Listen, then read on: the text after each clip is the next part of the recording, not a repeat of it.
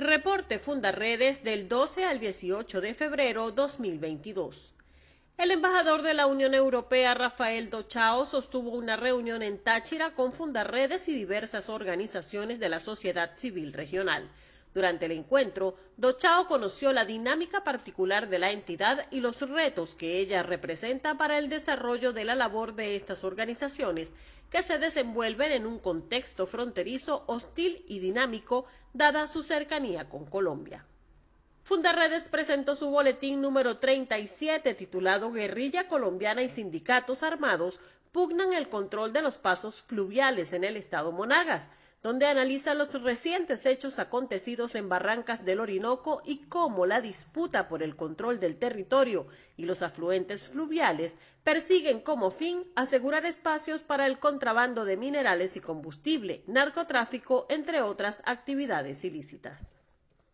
Los familiares del bebé migrante de un año y cuatro meses que murió tras el ataque de los guardacostas trinitenses el sábado 5 de febrero pasado solicitan al Ministerio de Seguridad Nacional de Trinidad y Tobago permisos para permanecer en la isla y no ser deportados. La ola de arremetida contra venezolanos que migran a Trinidad y Tobago va en escalada. Activistas de derechos humanos denunciaron esta semana la desaparición de una familia venezolana compuesta por una madre con estatus de refugiada de ACNUR y sus dos hijos, quienes se encontraban en su casa cuando fueron sorpresivamente allanados por policías de Trinidad y Tobago, sin que hubiese de por medio orden de allanamiento ni ninguna investigación en curso, según familiares. Activistas de defensores de derechos humanos y organizaciones internacionales continúan elevando sus voces por la liberación del director de Fundarredes, Javier Tarazona, y la libertad plena de los activistas Rafael Tarazona y Omar de Dios García, víctimas de un proceso viciado y arbitrario que por más de siete meses ha violentado sistemáticamente sus derechos fundamentales. Fundarredes arribó a su vigésimo aniversario de fundación este 18 de febrero. En el corredor fronterizo Apure-Arauca, una información ofrecida a través del canal estatal VTV por el ministro de la Defensa de Venezuela, Vladimir Padrino, asegura que un total de nueve terroristas han sido abatidos en el estado Apure, mientras que otros 56 han sido capturados en los operativos militares que comenzaron durante el mes de enero. Asimismo, las autoridades venezolanas informaron sobre la desactivación de más de 900 trampas explosivas elaboradas por grupos armados irregulares en el sector Arenales del estado Apure, una de las cuales se encontraba en la entrada de la escuela a la que acuden los niños de esa comunidad.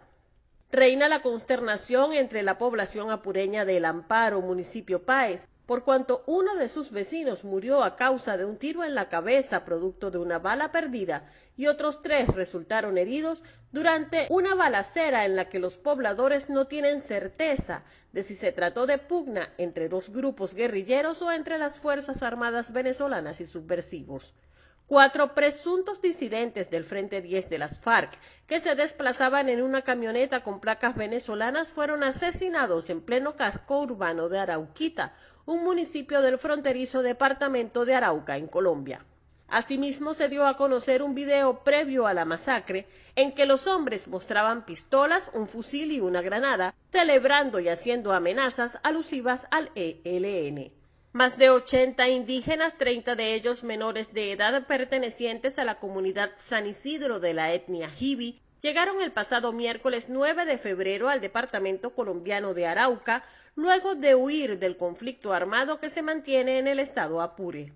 Otro grupo, conformado por unos 40 indígenas jibi provenientes de la población de Puerto Páez en el municipio Pedro Camejo, se desplazaron desde la semana pasada a la ciudad de San Fernando, capital del estado Apure.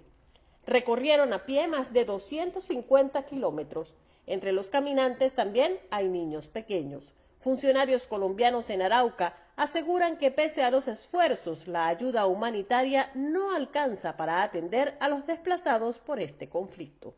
Fundarredes determinó mediante el seguimiento realizado a través de la curva de la violencia que Zulia, Apure y Bolívar lideraron los índices de incidencias negativas durante el pasado mes de enero. En Zulia destaca el accionar de las bandas criminales organizadas responsables de robo, hurto, extorsión, homicidios, sicariatos, lanzagranadas, narcotráfico, secuestro o desaparición de personas y feminicidios. Los combates entre las disidencias de las FARC y el ELN en Apure ponen a esta entidad a la cabeza de las cifras de enfrentamientos armados, mientras la violencia generada en torno a las explotaciones de oro en la cuenca del Orinoco ubican a Bolívar como la tercera entidad más violenta de la frontera venezolana. En Falcón, según el Comité Nacional de Familias Víctimas de las Desapariciones y Trata, Meidei Cofavit, hasta el 20 de enero de 2022 habían 137 migrantes desaparecidos en alta mar, todos pertenecientes a estados costeros de Venezuela. Las familias de las víctimas protestaron ese mismo día en Falcón, Sucre y Nueva Esparta con el fin de exigir al Ministerio Público que se continúe la búsqueda. También en esta entidad la acción de las bandas del narcotráfico continúa pese a las recientes detenciones. Esta semana, 20 alijos de droga fueron hallados abandonados a la orilla de la playa Don Diego, sector Mirimire, mientras otras 115 panelas de cocaína fueron incautadas en una finca del municipio Ezequiel Zamora del estado Falcón. En Amazonas, decenas de comunidades Pemón, Piaroa, Yecuana y Sanema en los estados Amazonas y Bolívar han optado por la autodefensa ante el avance de las bandas criminales y los grupos armados irregulares en su territorio. Pero no solo deben cuidarse de los irregulares. La comunidad indígena de San Carlos de Río Negro protestó el pasado 14 de febrero en rechazo a los robos y atropellos constantes por parte del ejército venezolano. Según denuncian, una embarcación tipo lancha que les llevaba alimentos procedente de Brasil terminó detenida por los militares que se apropiaron de la mercancía. En Táchira, más de 360 kilos de droga fueron incautados esta semana en varios procedimientos que involucran a bandas que operan a través de la frontera para movilizar estupefacientes desde Colombia hacia la ciudad de Caracas.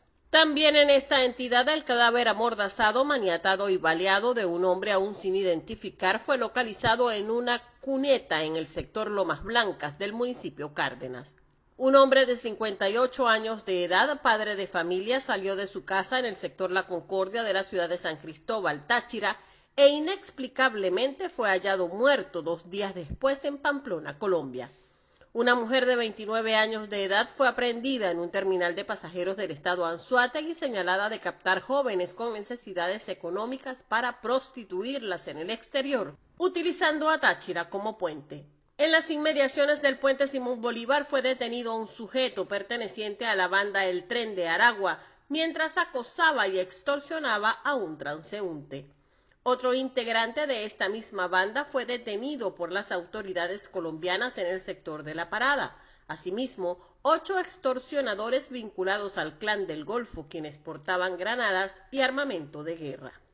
En Delta Amacuro, los cuerpos en descomposición de ocho indígenas guarao en los primeros días de febrero fueron encontrados en el sector conocido como Isla Morro o Bacamujú, a una hora de Curiapo, en el municipio Antonio Díaz, en la desembocadura del Orinoco. Aún las autoridades no han determinado si fallecieron durante un presunto naufragio o su muerte está vinculada a la actuación de los grupos armados irregulares que operan en la zona. En Bolívar, habitantes de Tumeremo denunciaron el ajusticiamiento de un joven motorizado identificado como Julio César Herrera, de 28 años, quien recibió múltiples impactos de bala a manos de funcionarios de la Guardia Nacional tras no percatarse de una voz de alto. También en esta entidad, varios oficiales de la Brigada de Infantería de Selva Teniente Alberto Carregal Cruz, al norte del estado Bolívar, fueron detenidos y señalados de estar involucrados en el contrabando de combustible. En Zulia, el pescador Mervin Nava, de 27 años de edad, fue asesinado por la Guardia Nacional mientras se encontraba a bordo de su bote en el sector Punta de Palma, municipio Miranda. Posteriormente, en una nota de prensa enviada por la Guardia Nacional, Nava fue identificado como miembro de la banda del oso y se asegura allí que estaba siendo buscado por las autoridades. La versión fue desmentida por sus familiares, quienes lo describieron como una persona trabajadora. También en Zulia fue lanzada una granada contra un supermercado en el barrio El Chocolate de Los Aticos, en Maracaibo. Comparte, ayudemos a vencer la censura en Venezuela. Consulta esta y otras informaciones en nuestro portal www.fundaredes.org.